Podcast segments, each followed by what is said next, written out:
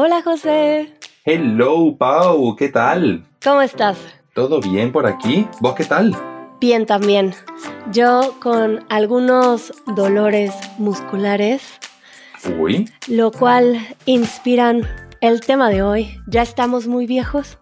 Eso es una pregunta algo filosófica.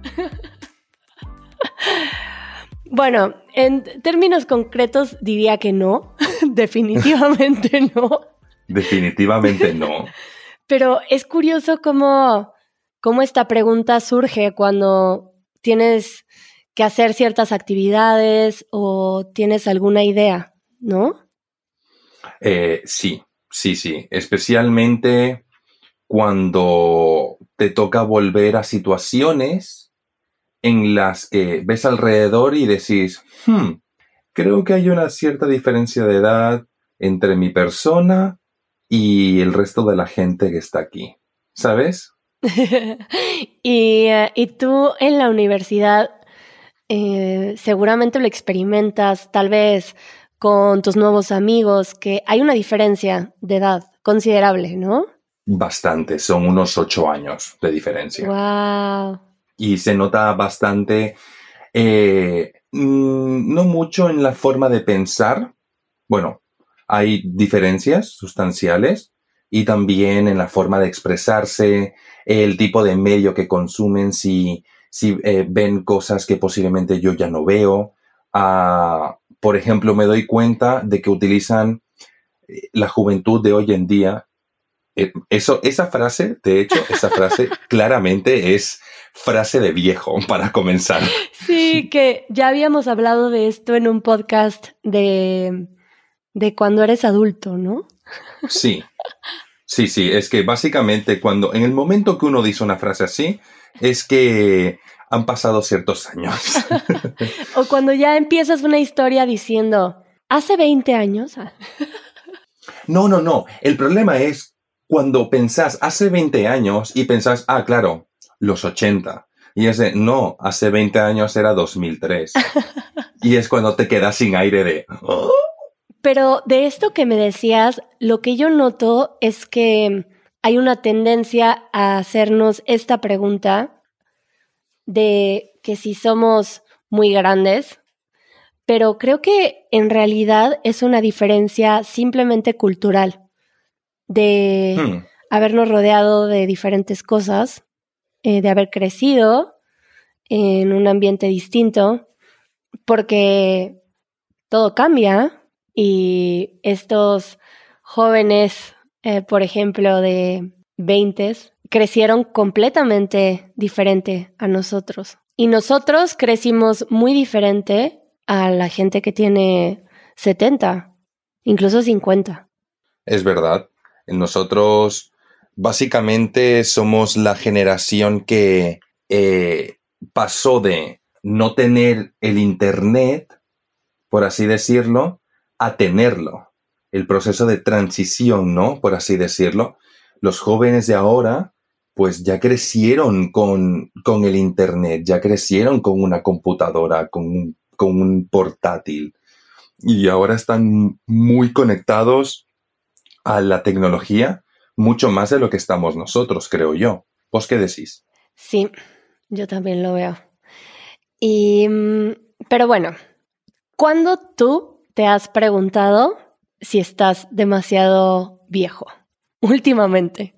Últimamente, pues mira, hace un par de días, eh, pues ahora que es agosto, aquí en Barcelona está pasando lo que hablamos hace un tiempo en un episodio de podcast, las fiestas de barrio. Y ahora mismo están pues pasando al, ya acaban de acabar las fiestas del barrio de Gracia y ahora estamos en las fiestas de Sanz. Fui una noche a las fiestas de Gracia, estaba con un sistema de sonido, con altavoces y había mucha gente de fiesta. La plaza estaba llena. Al llegar, eh, pues comienzo como a comenzar a disfrutar de la música, pero también comienzo a notar ciertas cosas. La primera es que había canciones que conocía, y había muchas otras que no. Cuando me daba cuenta, miraba alrededor y la gente conocía esas canciones y de hecho las cantaba. y digo, hmm, esta canción debe ser muy popular, pero no me suena. Y luego veo, presto un poco más de atención y veo que estoy rodeado de gente que es muy joven. Cuando digo joven, me refiero a gente perfectamente entre 18 a 25 años, como máximo. Wow. sí, sí, sí. Y ahí fue cuando dije, wow, creo que hemos acabado en la sección más de jóvenes, básicamente. Ahí fue cuando dije, ¿me estoy haciendo mayor para esto? ¿Para este tipo ahora mismo de fiesta? A mí me pasa últimamente que, mm, bueno, ya les he compartido que estoy volviendo a bailar, pero por supuesto que después de pasar años sin bailar, no estoy entrenada en lo absoluto y no tengo la misma flexibilidad, la misma fuerza. En general, soy una persona que soy bastante hábil, me considero saludable, pero aún así creo que noto la diferencia en una clase de danza, que coordinar nuevas cosas es un reto para mí y que tengo que tener más paciencia para lograr eh, ciertos pasos o hacemos ejercicios en donde te paras de manos o das vueltas de carro de alguna forma. Es como, como parecido a las vueltas de carro, pero para la danza contemporánea. Y es muy complicado. Eh, me, me cuesta mucho trabajo y al mismo tiempo veo la mejoría. Por una parte, aún estoy muy joven, tengo 34 años y creo que hay una parte de mí que sigue muy activa, queriendo hacer cosas nuevas. Eh, sigo teniendo una mentalidad muy joven y hay veces que noto que ya necesito un poquito más de paciencia que a mis veintes. El cuerpo comienza a decirte que ya, eh, que comienza a notarse los años.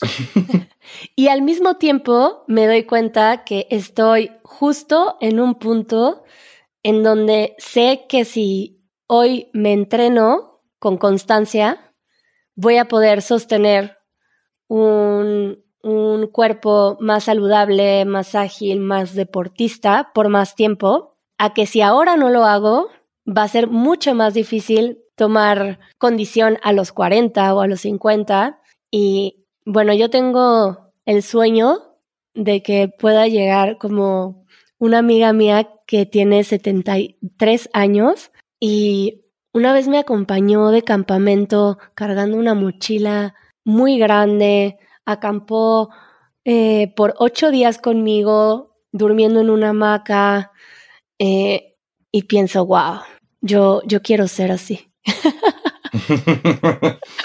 Ese estilo ahí, aventurera. Sí, seguir bailando y seguir aprendiendo cosas y también me inspiran mucho algunas personas de la comunidad que aprenden muchos idiomas y siguen muy activos a una edad más avanzada, porque también estoy acostumbrada a ver gente que se siente mayor a los 60 años. Y, y a mí me inspira mucho ver a gente que es muy activa de diferentes formas. Sí, sí, absolutamente. La gente mayor que está queriendo aprender dos idiomas, tres, y están muy activos, me quito el sombrero. Sí, o gente que empieza un proyecto nuevo de vida a los 55 años, eh, que se replantean lo que quieren hacer, me parecen actos de valentía enormes. Em, yo siento que a veces me limito, por ejemplo, esto de la danza, Creo que hubo un tiempo en el que dejé de danzar pensando que ya había pasado mi tiempo y hasta ahora rompí esa barrera. Ole, ole. Y bueno, pues a lo mejor no voy a ser una bailarina profesional, pero ¿por qué no entrenarme para poder bailar un poco? Claro que sí si es lo que te gusta, si es tu pasión eh, y es tu manera como de relajarte, pasarlo bien, pues adelante porque nunca es demasiado tarde. Sí, hace poco tomé también mi primera clase de tenis. ¿Has jugado tenis? ¿En serio? ¡Qué guay! Eh, recuerdo que cuando era pequeño mi primo intentó enseñarme. Quería jugar, pero nunca tuve como el tiempo, así que nunca aprendí. Pero me parece súper entretenido. Es entretenido y al mismo tiempo es muy complicado. bueno, a mí me parece muy complicado. Em, tienes que pensar en mil cosas al mismo tiempo. A mí me parece complicado todo el sistema de puntuación. Eso es lo que me parece súper complicado. Pero es como curioso ver en qué momento como una pelota va de un lado al otro, ¿no? Y comienza como a aumentar la velocidad y dice, a ver, a, ver quién falla o a ver quién da como el tiro que imposible de, devolver. Es, eh, tiene su gracia, creo yo, sí, sí. Sí, y ahí fue donde pensé también que ya me toma más tiempo aprender nuevas cosas. Yo veo a niños de siete años jugando este tipo de deportes y son buenísimos. es que están en la edad perfecta para absorber todo tipo de aprendizaje. ¿eh? Y yo, bueno, en lo que me decían que, que estaba sosteniendo la raqueta mal, que mi postura estaba mal, que no estaba pensando a tiempo en recibir la pelota. Bueno, fue eh, bastante complicado y no creo que hubo mucho avance en una primera clase. Eh, y ahí me doy cuenta que, bueno, no estoy diciendo que todos seamos igual, seguramente hay niños que aprenden eh, más lentamente o hay adultos que aprenden más rápido eh, y para ciertas cosas somos más hábiles que otras, pero yo creo que yo era muy hábil de niña y ahora, hoy, no sé, esto me costó trabajo. Eh, la coreografía de mi clase de baile siempre se me olvida. Estoy copiándole al de al lado. Buena esa. Eh, ¿En algún otro momento te has preguntado esto que o tienes esta limitación en tu mente que ya estás muy grande? Posiblemente, bueno, yo creo lo siguiente. Cuando la gente sale de la preparatoria y entra a la universidad, tienen un cierto ritmo de estudio, un cierto hábito de estudio. Y cuando llegan a la universidad, pues tienen que incrementar ese ritmo de estudio un poco más, porque claramente ha subido el nivel, ¿no? Ajá. Entonces, cuando uno acaba de estudiar y comienza a trabajar y comienza a ocuparse de otras cosas, pierde el hábito de, estudio. Ya no sabes estudiar. Exactamente, esa es justo a donde quería llegar, porque cuando yo acabé la carrera, comencé a trabajar, luego dejé de trabajar y comencé otra vez a estudiar, me costó horrores.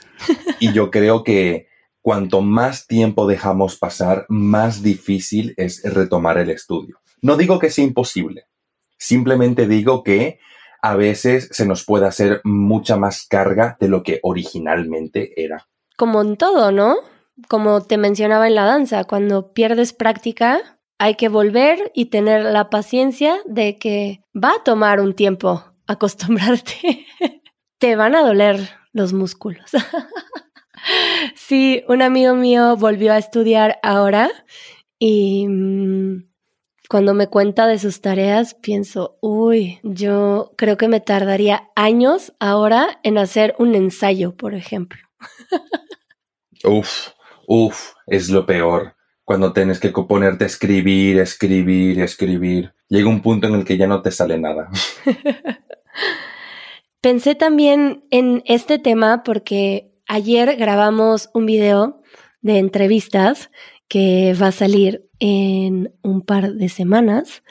Y bueno, eh, le pregunté eh, algunas cosas a una mujer, no estaba tan grande, yo calculo que 54, y me dijo que, que ella tenía mucha dificultad en que la contrataran y que estaba buscando otras formas de tener ingresos porque era difícil que te contrataran. Yo no, no tengo experiencia con esto aún, eh, pero pensé que, que qué triste porque es tan bonito trabajar con personas de todas las edades y tan nutritivo que qué difícil que la gente se enfrente a estas experiencias. Porque muchas veces también pasa que no, que mucha gente piensa que a una cierta edad ya es imposible reinventarse. Ay, sí, y bueno, yo quiero creer que siempre, siempre voy a pensar que se puede.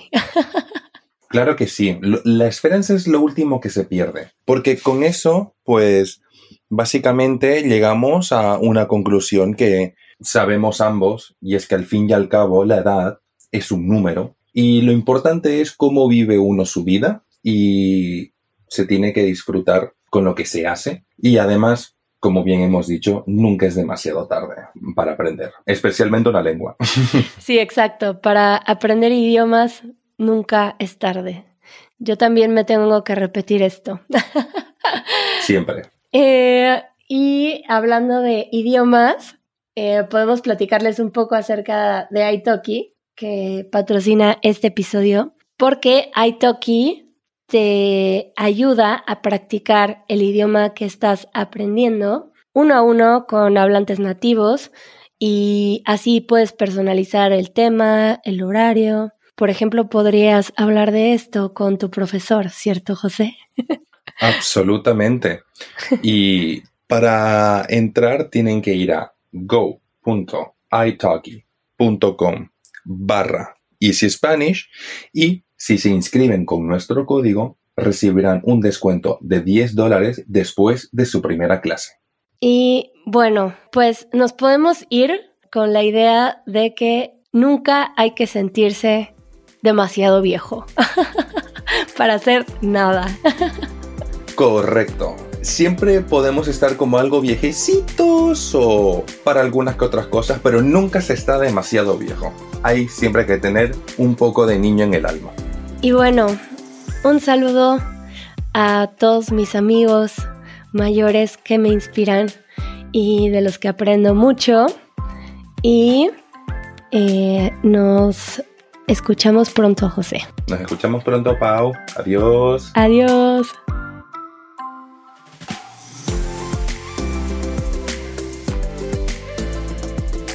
Esto fue el podcast de Easy Spanish.